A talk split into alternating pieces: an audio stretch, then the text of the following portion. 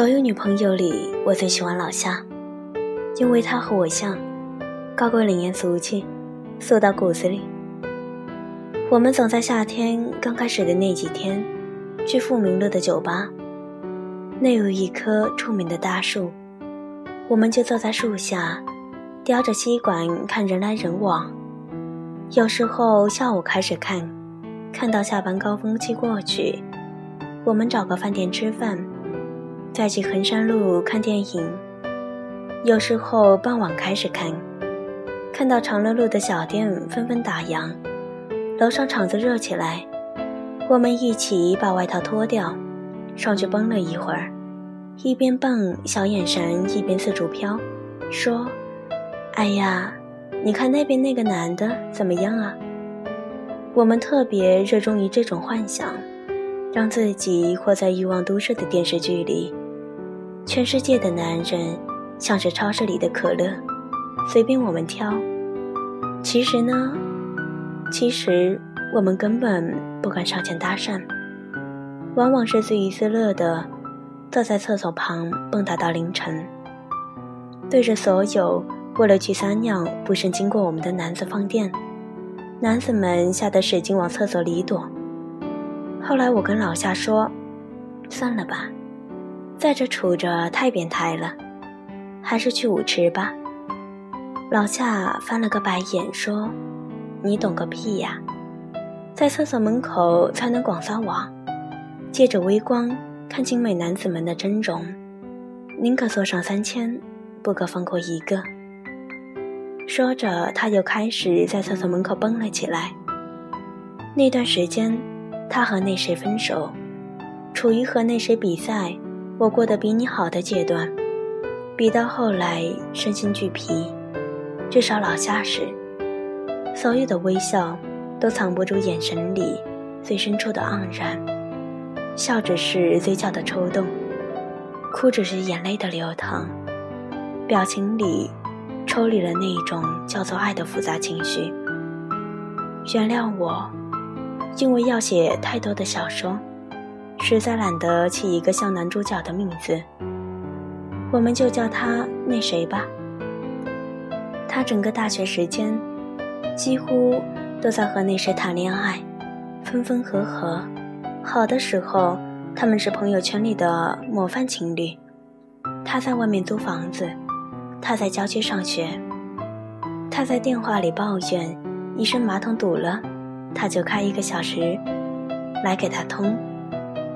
他说四级准考证找不到了，他三点钟跑过来帮他找，找到天亮。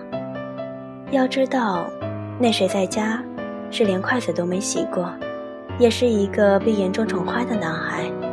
老夏也很爱那谁，他家境不错，身边时常彩蝶飞舞的。老夏说，自己必须显示出和那些花蝴蝶的区别。他生日之前的半年，他就出去当家教赚钱，借一缩食的，最后给他买了一个名牌围巾，简直俗到家了。但他很感动，恨不得洗澡的时候都围在脖子上。他跟他说：“你要哪天离开我，我就拿这条围巾吊死自己。”老夏也攥着他的手发誓。这个世界要是没有你，肯定也没我。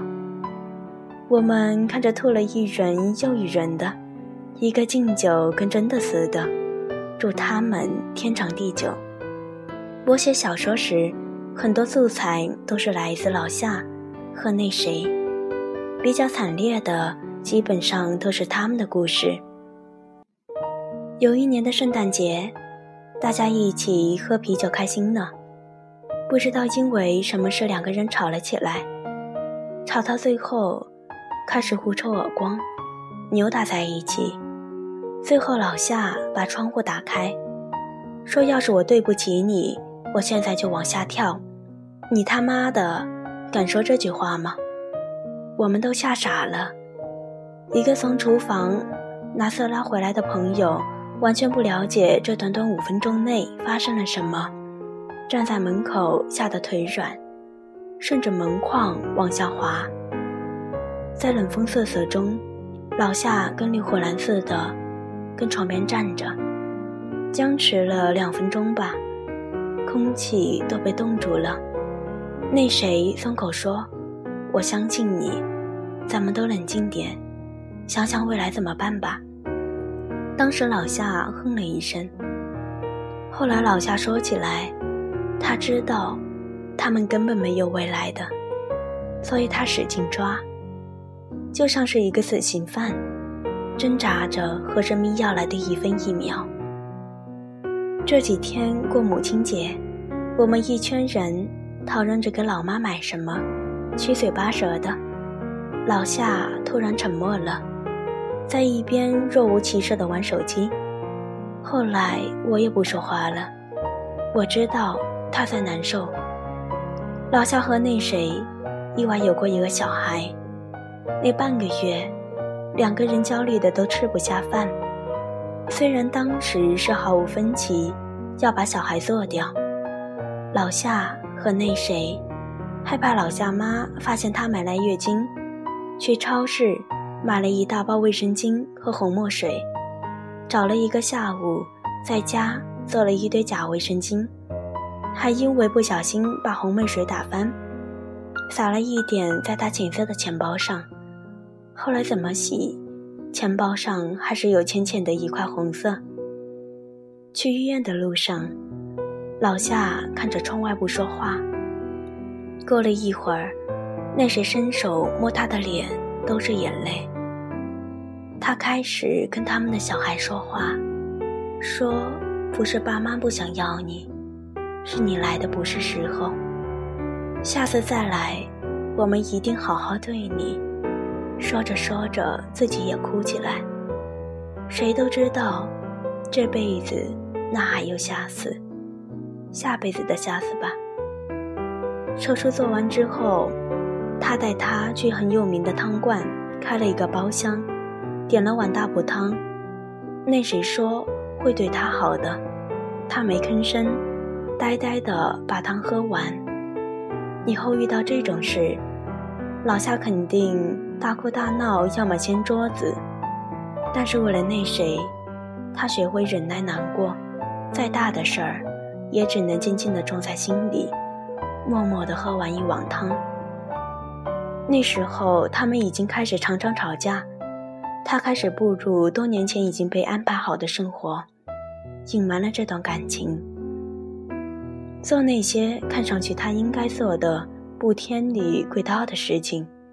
他到处找兼职、找工作，那么辛苦，就想证明点什么吧。两个人耗着，不在一起看更新的动画片，长期不见面。都很不快乐。我们说，与其这样，不如分手好了。老夏说他不甘心，为什么自己让他成长了那么多，最后是别人坐享其成？最后一次见到他，是在一个新开的酒吧，特别戏剧性。他将近半个月没见着那谁了。他说他忙，忙家里的生意。刚挂电话，他一刷微博，看到转发了好几次的一条，名为“这个包厢好刺激”，后面配了一张果真好自己的照片，他就在其中，笑得前仰后合。特别贱的一件事是，老夏竟然把这张照片保存了，存到了今天，理由是，他笑起来特别好看，像情书里的博圆虫。老夏当时打车去包厢抓人，弄得那谁也很没面子。老夏先忍着，没忍住，嘴上没说，先砸了个酒瓶子，玻璃渣飞得满屋都是，小妞乱作一团。那谁把他整个人抱起来，一入没放下，直到走出来才扔到路边，开门见山地说：“咱们分手吧，我不需要奋斗。”我现在很迷茫，除了这么玩下去，我不知道干什么是好。说完那谁，就转身进去，消失在迷幻音乐和灯光中。所以你明白，老夏为什么要蹲在厕所吗？他希望再次遇见他，像遇见陌生人那样从头来过。那天，他一个人走了好远的路，走到天都快亮了，自己也不知道到了哪里。老夏知道，他再也没有家。以后所有的恋爱，都不过是寄人篱下。最近我们听说那谁要结婚了，未婚妻很受他父母认可，都同居了。老夏也有了新感情。听到消息后，他笑着说：“是吗？祝贺他呀。”然后去了洗手间，一刻钟后才回来，接着微笑的吃蛋糕。聊着别人的八卦，事不关己的样子。爱情本来就是一个前人栽树，后人乘凉的事。你得到的爱，又何尝不是其他人曾经赠予的呢？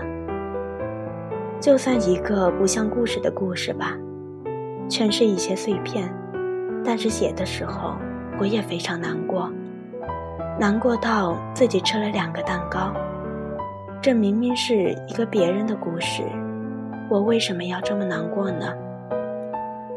也许吧，我们都曾经爱过他们，爱到自己像一条狗，摆着尾巴等他们丢个球。